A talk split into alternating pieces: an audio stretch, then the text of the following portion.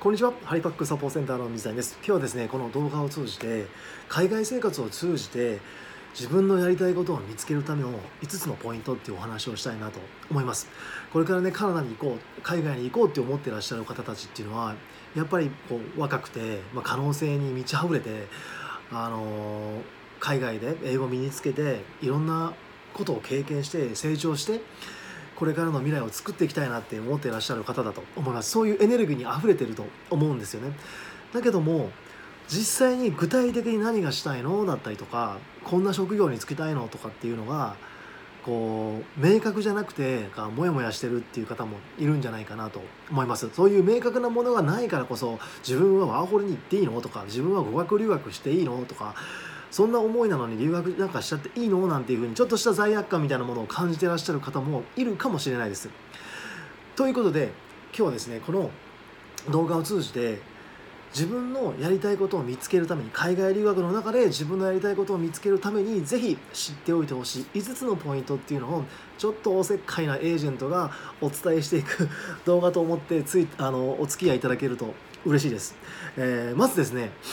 1つ目。に大切なポイントっていうのが、えー、好奇心です、えー、英語で curiosity っていうんですけどもこの好奇心っていうのはやっぱりすごい大切なポイントであのまあ、自分のやりたいことが見つからないっていうのも結局あの言い方を変えると自分のことを知らないっていう自分のことがまだ分かってないっていうふうに言い換えることもできると思うんですよね。自分はこういうことに心が動くこういうことに感動してだからこういうスキルを身につけてこういう人のお手伝いがしたいだったりとか自分はなんかこういう場面を見るとすごくなんか心が痛むんだよねなんとかしたいと思っちゃうんだよねとかっていうこととかそういうことがね自分の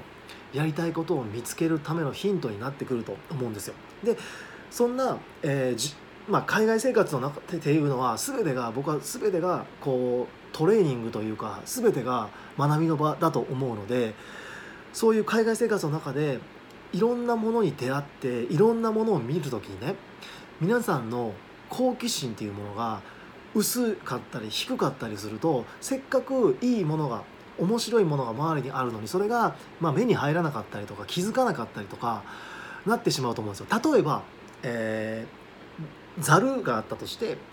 このザルの目が粗いと上から水を入れてもどんどんどんどん下に抜けていっちゃいますよね。でだけどね皆さんがこう自分のことをこうなんだろう自分の未来のことを考えたりとかして地元カナダの生活の中で海外生活の中でいろんなことを吸収したいなと思ってこう好奇心を自ら高めていってその、えー、ザルの目をねこうあらこう細かくしていけばたくさん残っていくと思うんですよねこの中にね。なので、えー、いっぱい吸収できると思うしいっぱい残っていくと思うんですよね。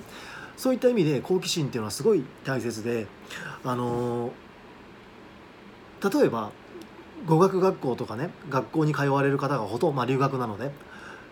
でいろんな国の人たちと出会うと思うんですよ。でその中でああの国の人たちってどういうふうな習慣でどんなこと考えてどんなこと大切にしてるんだろうだとか例えばねご飯食べてる一緒にランチルームでご飯食べてる時とかにもなんかちょっと自分が見たことないようななんかねこうまあ、お祈りしたりだったりとか なんかいろいろあったとすあえ何あれ？っていうふうに面白そうとかね、あの、そういったこう相手に興味を持つ。その場にあるものに興味を持つ。っていうことによってやっぱりいろんなことを今日吸収していけると思いますのでこれは本当にすごい大事だなと思います。でねこのこんな風にちょっと自分の好奇心を高めてっていうのを自分から意識して生活海外で生活することによってまあ1ヶ月2ヶ月3ヶ月もしたら気が付いたらあなたの周りにはもうお友達がすごいたくさんいると思います。でこれどういうことかっていうとちょっと心理学的な話になっちゃうんですけど偏方性のルールっていうのがあります。で偏方性のルールって何かっていうと人はね人にしてもらったものをこう返そうってする心理があるんですよ。お返しするっていうかね。でなので人に興味を持たれると、えー、興味を持つっていうかあなたが学校で出会う人たち人たちとか先生とかホストファミリーとかねこう興味を持っていろいろね相手に関心を持って話をすることによって向こうもあなたに関心を持ってあのいろいろ聞いてくれたりとか、えー、ね仲良くなっていけるっていうのがあると思います。さらに言うと人はね自分のことを好きになってくれた人を好きになるんですよ。これなんかなんかなんとなく思い当たる節ありません？だからあの子があなたのこと好きみたいよとかって言われると気が付いたらその子のことをずっと気にしてたりだったりとか。そういうあのそれも一つの偏方性のルールなんですよ。なので人は好きになってくれた人のことを好きになるっていうのがあるのであなたが先に周りの人たちに興味を持ってその人たちのことをこう、まあ、好きになって日々暮らしていると気が付いたらあなたの周りにあなたのことが好きな人たちで溢れてるっていうのはねこれは本当にあると思います。なのであのそうやそういう海外生活のね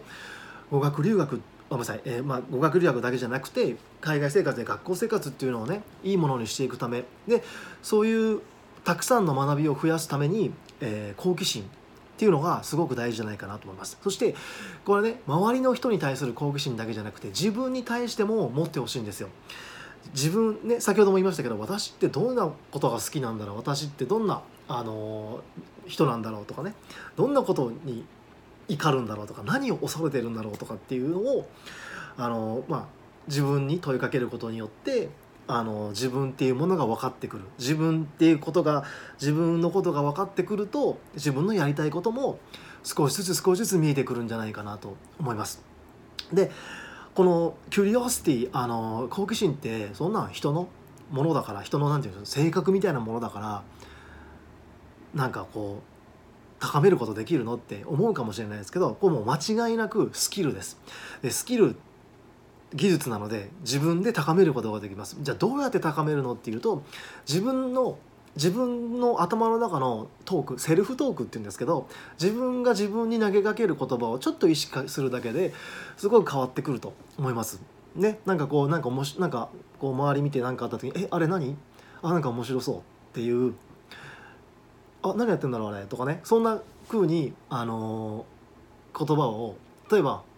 うーん」って別に「ああそう。あもう知ってる知ってる」とかなんか「あなんか見たことある」みたいなそういうこう前に進まないような好奇心をあのかきたてないようななセルフトークじゃなくて「えなんだろうあれ面白そう」って自分にふっと投げかけるだけで気持ちが変わって興味が出てくるっていうものなのでちょっと意識していただけるといいかなと思います。これが1つ目、えー、ぜひですね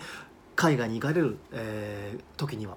海外生活の時には好奇心を意識自分で意識的に高めることによっていろんなものが、えー、見える吸収できる成長につながるっていうそして自分のことが分かってくるっていう、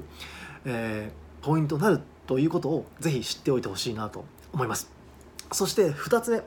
2つ目がですね、えー、成長マインド、っていうのがあります、えー、これね日本語ではせあ英語でグロースマインセットっていうんですけどこれはですね実はえーと、ちゃんとねあの思いつきで言ってるんじゃないですよ。えっ、ー、とですねえーと、スタンフォード大学の教授のキャロル・ドエッグっていうね方が書かれた本があるんですよ。ね、それのタイトルがまさに「マインドセット」っていうんですけどこの本が、えーと、いつだろう結構の多分20年ぐらい2000年の当初ぐらいにだ出版されてすごい、あの、まあ、ベストセラーになってカナアメリカの、えーまあ、アスリートコーチだったりとか、えー、教育関係の方たちえー、ビジネスの方の中のね、えー、エグゼクティブたちのねあの経営者の方たちの中ですごくあの評判というかあの高い評価を受けた本で考え方、成長マインドっていうものについて書かれてるものなんですよ。でこれがどんなものかっていうとこのキャロル・ドエックさんっていう方が子供を使って、え、小さな子供たちを使って実験というか調査をしたんですねリサーチを。でどんなリサーチをしたかっていうと子どもたちがこう失敗とどう付き合っていくかっていう、え、その子どもたちが持ってる失敗に対する考え方とその、えー、なんだろう。成果というかそれがどういうふうに成長につながってるかっていうのをあのリサーチしたんです。でどうやってリサーチしたかって、まあ、いろんな方法があると思うんですけど例えば子供にこうパズルだったりこう問題を与えていくと。でどんどんどんどん難しい問題になった時に、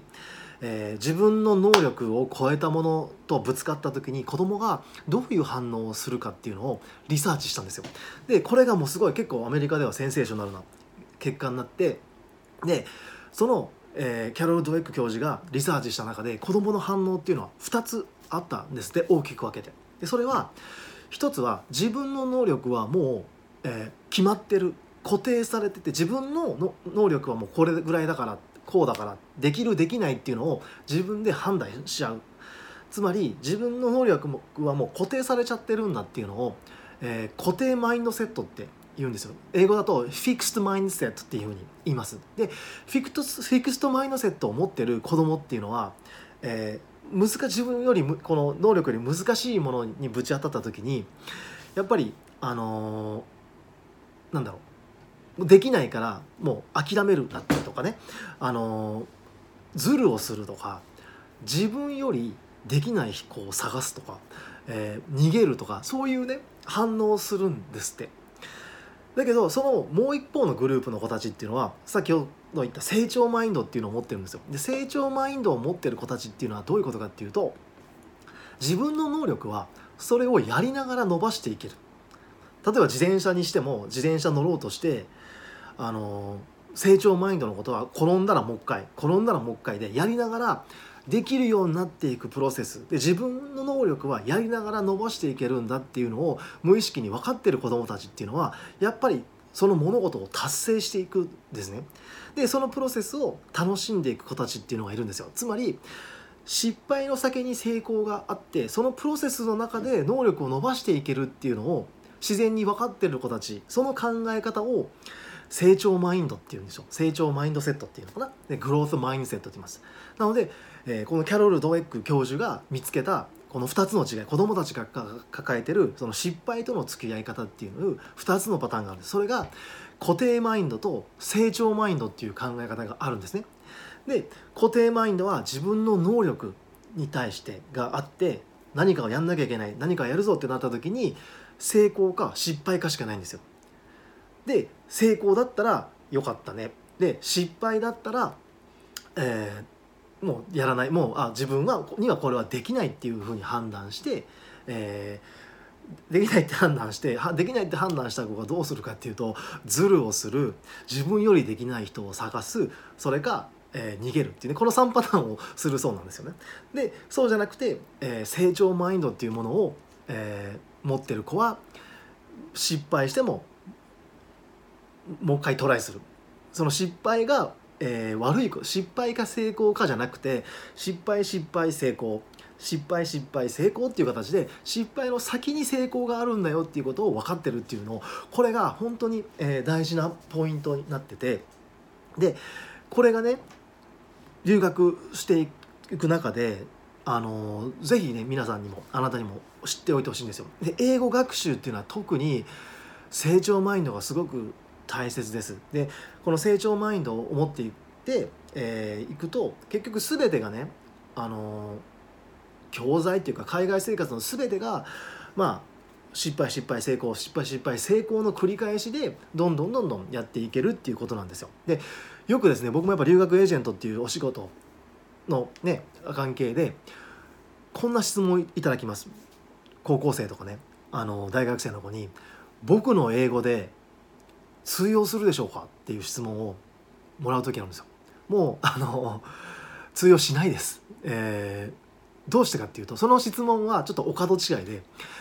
通用するかどうかを試しに行くわけじゃないんですよね。英語を学びに行くので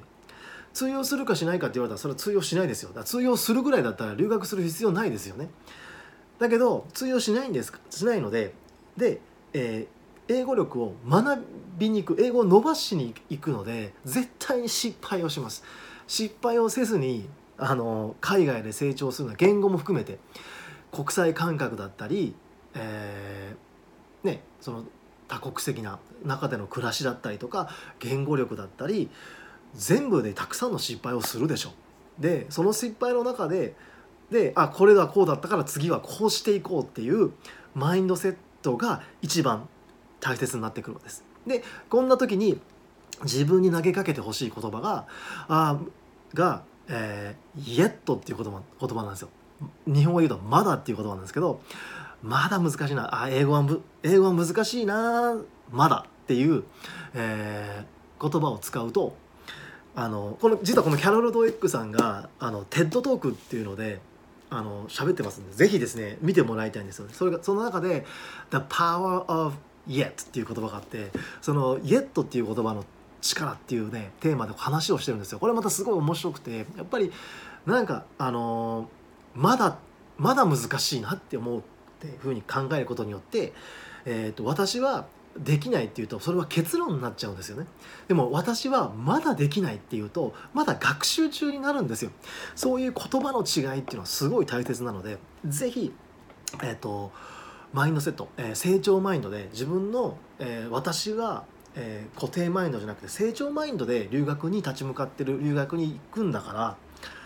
えー、失敗しても当たり前だし失敗するのが悪いことじゃなくてその後にもう一回トライするその失敗から学ぶ成長する次のチャレンジへってでこのプロセスが楽しいっていうふうになるのがすごい大事だと思います。ちょっと話が長くなっちゃいますけどもこれね僕子育てしてるので3人子供がいるんですけどこの成長マインドを自分の子供たちにあの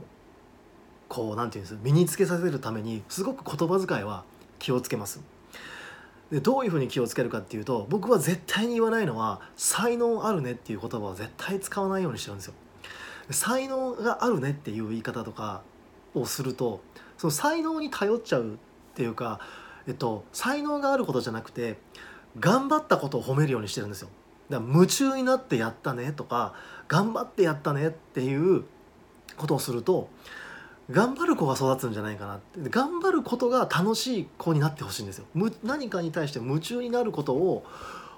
褒めてあげれば絶対にそれが楽しいと思えると思うのでそういうのはちょっとまあ親としてすごく気をつけてる部分です。なので才能を褒めると才能には絶対に限界がきます。例えば小学校で足が速いねっていう子中学校に行ったら自分より速い子いるでしょ。その時にどうするかですよね。一つ目の失敗ですよね。あ自分より速い子がいるってあっちの方が速い俺の方が才能あるはずなのにとかっていうふうに思っちゃった時に成長マインドの子はあの子に勝つためにはどうやったら勝てるんだろうって頑張るでしょう。だけど固定マインドの子はどうするかって固定マインドの子がするのはズルする、えー、自分よりできない人を探す逃げるです。なので、えー、ズルズルするかもしれないしね。その その自分より速い子に勝つために。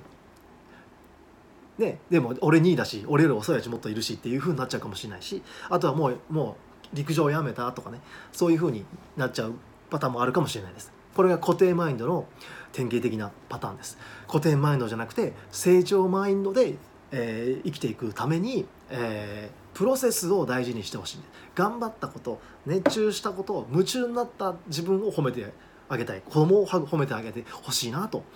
思います。ですね。さあ、えー、ちょっと長い動画になりそうですね。この自分で撮りながらどんどんどんどんこういろいろアイデア伝えたいことが出てくるので一つ目が、ね、好奇心ですね。カナダ海外留学をねの中で自分のやりたいことを見つけるためのポイント1つ目が、えー、好奇心。2つ目が成長マインド。そしてね3つ目なんですけどこれがね、えー、何かっていうと、えー、Who do you want to be? っていうねあのちょっとまあどんな人になりたいかっていうあのことで結構やっぱ目標とか皆さん設定するじゃないですか。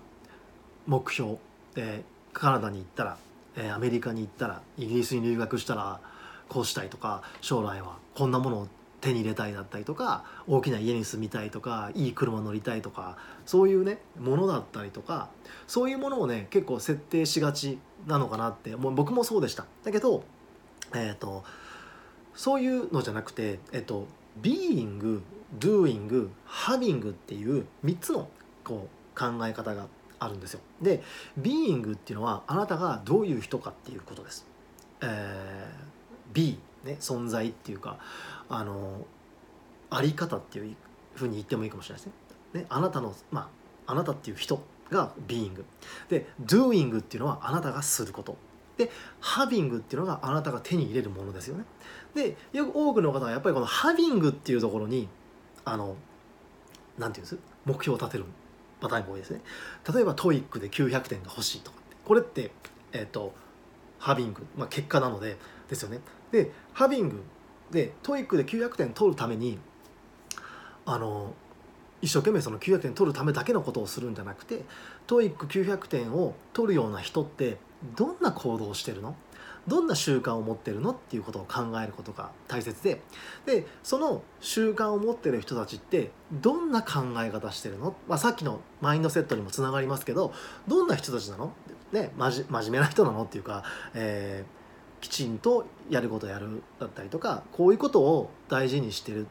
ね、もっと親切な人になりたい。もっと自分との約束を守る人になりたいだったりとかもっとなんだろうえっ、ー、と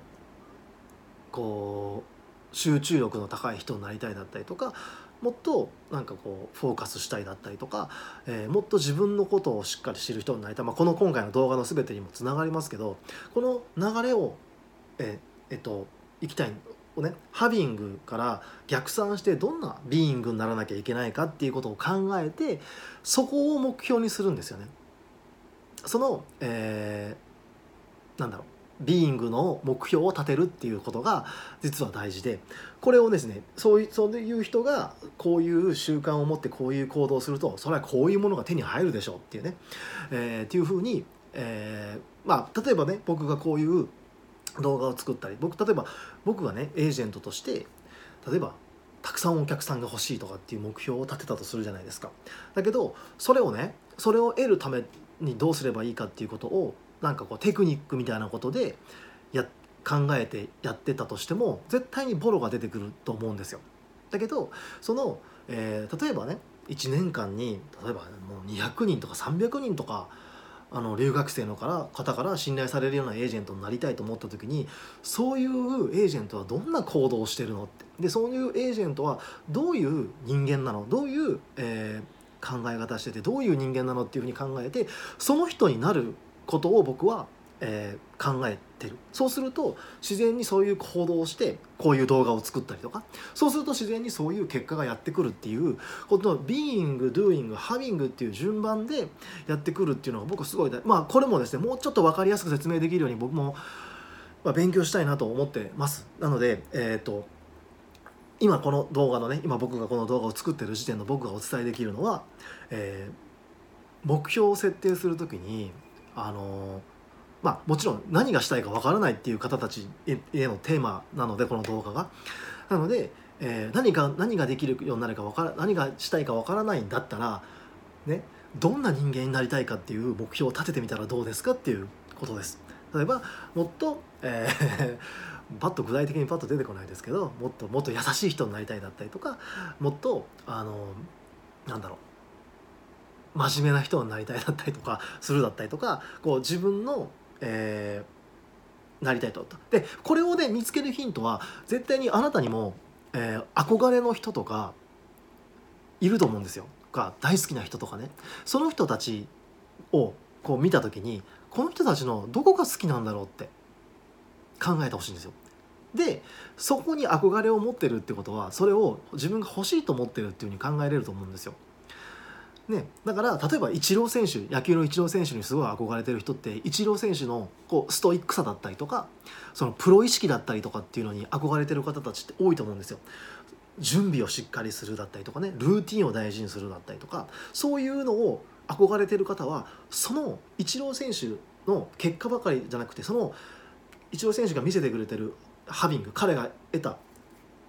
成果というか結果にだけにフォーカスしなくてそれを得るためにイチロー選手が日々どんなことをしててそれをするためにどんな人間であるんだっていうことを考えてそこを、えっと、自分も真似する目指すっていうふうに考えると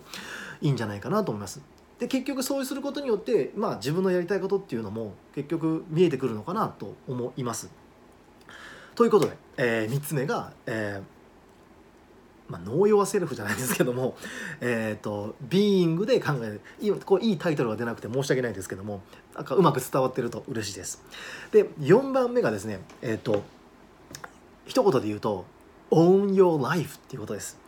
えー、結構、なんだろうあの 自己啓発のセミナーみたいなことになっちゃいますけどでもこれすごい大事だなと思うんですよ。僕あの Own Your Life っていうのは結局あなたの人生ですよっていうことだと思うんですよ。ことなんですよ。であの僕はね特に高校生の方たちにお伝えしてる、えー、この海外留学の中で得られるものって3つあると思ってて1つが、えー、言語力ですよね、まあ、英語力っていうのを身につけるっていうのは1つですよね。もう1つがまあいろんな人たちに出会ってそのいろんな価値観を学ぶことによっていろんな見方ができるようになると思うんですよ。自分の考えだけが正しいわけじゃないし日本人の考えだけが正しいわけじゃないしいろんな国にいろんな考え方があっていろんな価値観があるからこそいろんなものを見れるようになっていろんなものが許せるようになるしいろんなものを受け入れれるようになると思うんですよ。これってやっぱり留学経験してる人たちが得られるすごいいいことなんじゃないかなと思うんですよ。なんで、えー、言語力を得て価値観から、えー、いろんなこう多様性だったりとかあの大きい心をね学ぶ得られるっていうのはすごくいいことだと思うんですよ。で3番目に僕留学が与えてくれることってやっぱり自立だと思うんですよ。自分で立つ自立、えー、自分の、えー、自分にとっていいことを自分で考えて自分で行動を起こしていくっていうあの、まあ、高校生とかだとね親から離れてこんな長い期間暮らしていくのってすごいことだと僕も今 自分の長男が中1ですけどあのあと2年したら今ねこれから留学しようってしてる子たちと同い年になって2年半もしたら別に留学しててもおかしくないんだなって思うとまあ行かせなんかこうもちろん留学はしてほしいなって思うんですけど親としてあなんか近くで見てたいなっていう思いもあるしあのすごいなんかこう複雑な気持ちになるんですけどでもやっぱりその自立っていうのはすごい大切だなっていうのあるんですよ。なので、まあ、この自立っていうのはすごい何て言うのかなオンニオナイフで自分の人生だからあの自分で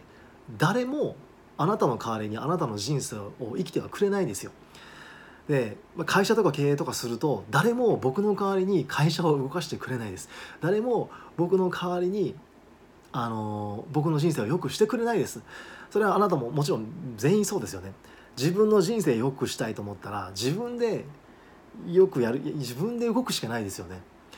自分でねいい留学にしたいなと思ったらやっぱり自分で勉強しないと自分で考えないとっていうのを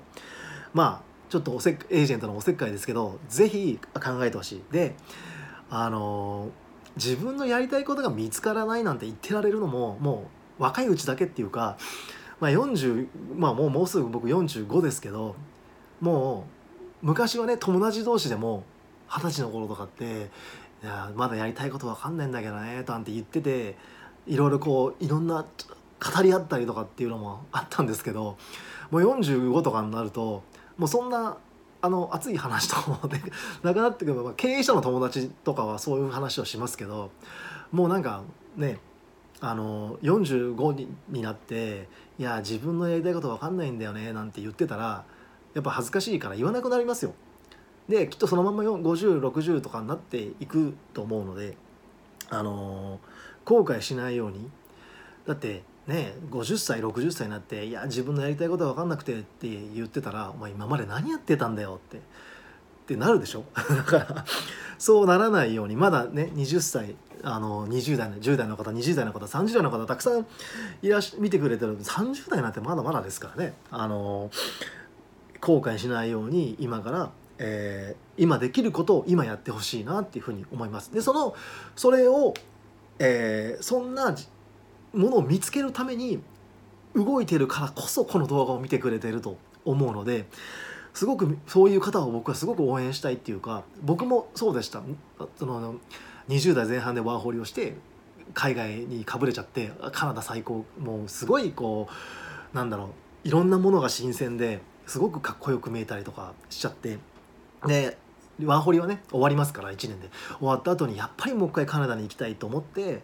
ね仕事まで辞めて結婚して奥さんにもついてきてもらって僕は海外語学留学してるんですけどもあのー、まあ、やっぱりやってよかったなって思いますしね。その28歳の時かな？27歳の時に決断して28歳で結婚して奥さん連れて海外留学、ね、しましたけどカナダに語学留学を。まあ僕の人生の中で一つ1位に,、はい、になる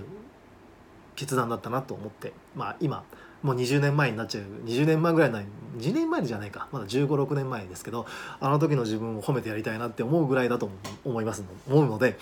皆さんも是非、えー、若いねこう若いからこう何て言うんです切磋琢磨じゃないですけどいろいろもがくっていうのは全然悪いことじゃないんですよね。えー、無関心になることが一番ダメです。あこれちょっとさっき言い忘れましたね。あの好奇心の反対は無関心なんですよ。無関心っていうのが一番良くないです。英語でインディファレンスっていうんですけど無関心っていうのはもう愛情の反対も無関心なんですよ。愛情の反対は憎しみって思うかもしれないんですけど愛情の反対は憎しみじゃないんですよ。憎しみもエネルギーがいってるので何かの表紙にひっくり返ることもあもちろん愛情が憎しみに変わるっていうこともある。でもその人に対してエネルギーがいってるので愛も憎しみもなんだろう。こうアクティブなものなんですよ。だけど無関心っていうのはもう本当に終わりです。だからあのー、ね関心がないっていうのは良くないのであのー、そういうふうにならないようにしてほしいなと。頑張ってほしいなと思います。そして パ、えー、5つ目5つ目のポイントっていうのが、えー、recorded、えー、皆さんのこれからのカナダの生活をぜひ記録してください。ねえー、僕もですねもうこの記録するっていう習慣記録するっていう習慣が習慣がですねもう、えーと、すっかり身についててもう、まあ、パッとその自分の、ねあのー、本棚から出しただけでもパッと出てきます、えー、こういうね、えー、風に、あのー、いっぱいいっぱい日々のことを書いていきます、えー、書いてください。あのーもう最近になってくるとね45ぐらいになってくるといろいろ物忘れも激しいのでね最近やり始めたのは写メを撮って写メを撮ってあのまあ、子供たちの運動会だったりとか子供たちが楽しそうにしてる様子だったりとかを写真撮ったらあのなんかセブンイレブンで簡単にこう印刷できるんですよね。印刷してこうなんだろうえっ、とまあ印刷してこう貼ってみたりとかね。あのまあこういうふうにいろいろまああまあまあ自分のものなんでまああれですけどまあいろいろ日々のこととかをまあ書いていきます。でこうやってね書いていってあの記録していく。これがすごくあの大切です。ねえー、僕の好きなあのジム・ローンっていうねあのアメリカのもう亡くなられた方なんですけどジム・ローンっていうまあ哲学者みたいな方がいらっしゃるんですけどもその方が、えーと言った言葉で記録する価値のある人生だろっていうふうに 記録する価値のある人生を生きようよみたいなふうにね言ってるセミナーがあってそれをまあ YouTube チャンネルで見てああ そりゃそうだぜみたいな感じであのー、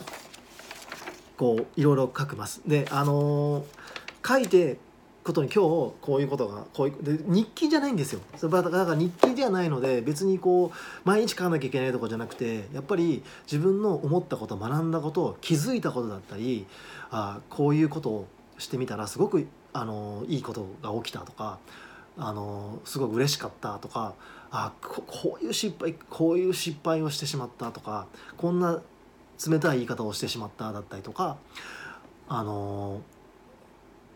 海外生活の中で感じたこととか学んだことをどんどんこうノートに書いていって、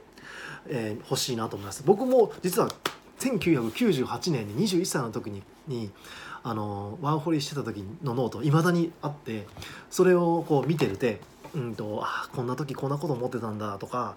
この時と同じ同じことを目標立ててるじゃんまだ達成してないのかだったりとかあの感じたこともあったりとかします。でえー、記録を残すと、えー、振り返ることができるんですよ。で振り返ってまたああそうだなっていうふうに思うことができてこれってすごい大事で自分のことを知るためにはすごい大切なので、えーとまあ、僕ちょっと手帳マニア的なところがあるのであのちょっとこのモレスキンっていうちょっと結構お金かかっていいやつをあの使ってるんですけどまあノートは何でもいいと思いますなんでジャーナルっていう、えー、言うんですけどこのジャーナルをぜひしてほしいなと思います。えー、ということですねあのごめんなさいねこれほら2019年、まあ、これはまあ最近のですけどね2019年とかでもまあすぐ振り返ってあこの時こんなことがあったっていうふうにぜひできると特にね留学中なんてもう毎日がいろんな楽しいことばかり楽しいことばかりというか学びにあふれた日々だと思うのでその中からたくさん学んで自分のことを知るためにもこの記録するっていうのをぜひやってほしいなと思います。でですね、えー、今、えー、この動画でですねちょっと長い動画になってしまってねこう最後まで付き合っていただいて本当にありがとうございます。えっ、とこのですねえっと5つのポイント。1つ目好奇心を持つこと。2つ目成長マインド。ね成長マインド。3つ目がどんな人間になりたいのか。ビーイングの目標を持つってことです。4つ目が、えー、own your life あなたの人生ですよっていうのをしっかり意識して自立するんだ自分で動かしていくんだっていうのを思ってもらう。そして最後の5つ目が全てを記録していくっていうことです。その記録することによって振り返ることができるっていうね、えー、過去から学んで未来を作るっていうイメージですよね。でこういうふうにしてえっ、ー、とカナダのしろ海外での生活っていうのを、えー、通じて自分のことを知りそして、えー、自分のやりたいことを見つける、えー、そんなねあの実りある海外留学カナダ留学にしていただきたいなと思います、えー、最後までお聴きいただきありがとうございました、えー、またねこういうねあのちょっとおせっかいかもしれないですけども皆さんの留学がいいものになる。でエージェントの仕事っていうのはあの手続きだけじゃなくて僕が思う仕事っていうのは手続きじゃなくて皆さんの人生にインパクトのあるもの。留学を通じて自分の理想の未来を作っていく自分の、ま、理想の自分になるっていうねそういうプロセスをお手伝いするっていうふうに考えると僕もこのエージェントっていう仕事をしてて本当楽しいなって思えるんですよね。なのでそういうあの多くの方の人生に触れれるような、え、仕事っていうふうに考えればあのすごく意味のあるものだって思えるのであのこういったちょっとおせっかいなお話もね、あのしていけたらなと思ってますので、ぜひ、えー、お付き合いください。それではまた、えー、次の動画でお会いしましょう。ハリファックサポーセンターの水谷でした。